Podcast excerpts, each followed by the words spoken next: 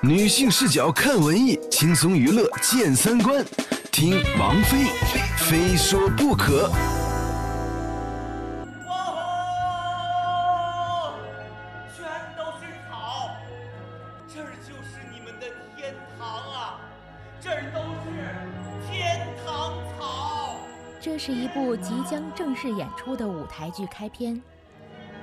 舞台上的六块 LED 屏幕板显示出的是一片美丽广阔的乡间土地，这里长着高贵诱人的天堂草。可是，一群饥饿的山羊面对着这些草，却死也不吃。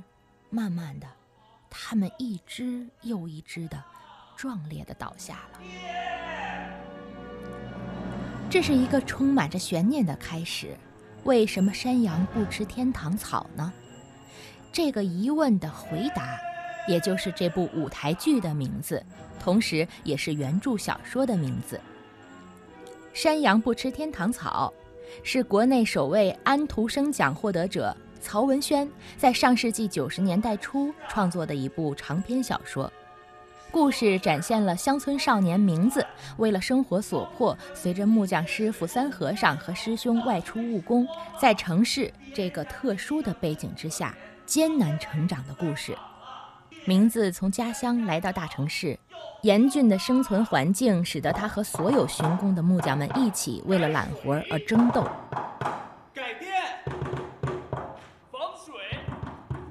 善良的名字会把好不容易等到的活儿让给其他的兄弟。他和兄弟们一起做了很多好事儿，也有很多恶劣的行为。比如说，面对主家的刻薄，他们不动声色的反抗和报复，将肥肉塞进家具的夹层。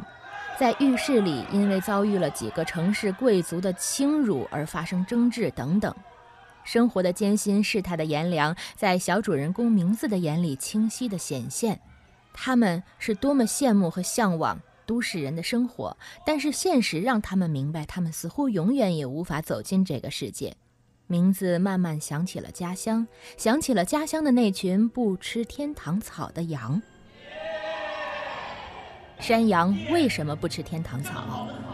他们为什么不吃啊？这个现实题材创作当中的张力，让以儿童剧为演出主体的创作团队感觉到了不同。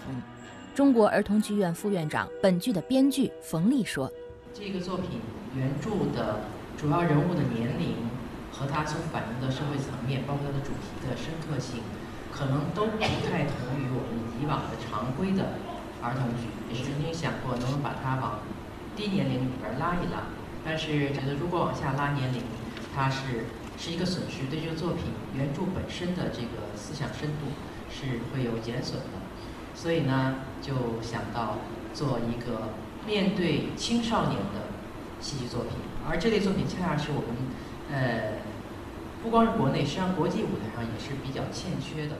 无论人物、故事和题材，其实这部剧都是介于成人剧和儿童剧之间的。本剧的导演查明德对此也产生了一种崭新的创作心得。这个曹文轩讲过，他的小说是成长。文学，什么叫成长？哪一个人生，人生的哪一步不在成？很明显，目前的儿童剧市场和我们今天所说的这个画风完全不一样。这种不一样呢，就是中国儿艺院长尹晓东口中的逆潮流。可能这部作品在今天的儿童剧创作是一个逆潮流而动的，因为今天的儿童剧太多的低龄化和娱乐化。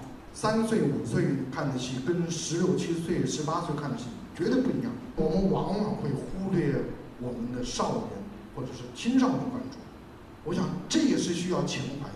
艺术家们把他们的情怀放在了这个舞台上的每一个细节当中。我们也希望即将在明天开启的第七届中国儿童戏剧节开幕大戏《山羊不吃天堂草》，可以让更多的人。体味到成长，或者重新成长。节目最后，我们来听听本剧导演查明德对于成长的感悟。成长是什么？是美丽的痛，是苦难的甜，是一路我是谁的追问和守望，是一去不返、永无止境的走向。好了，这就是本期的非说不可，咱们下期节目再见。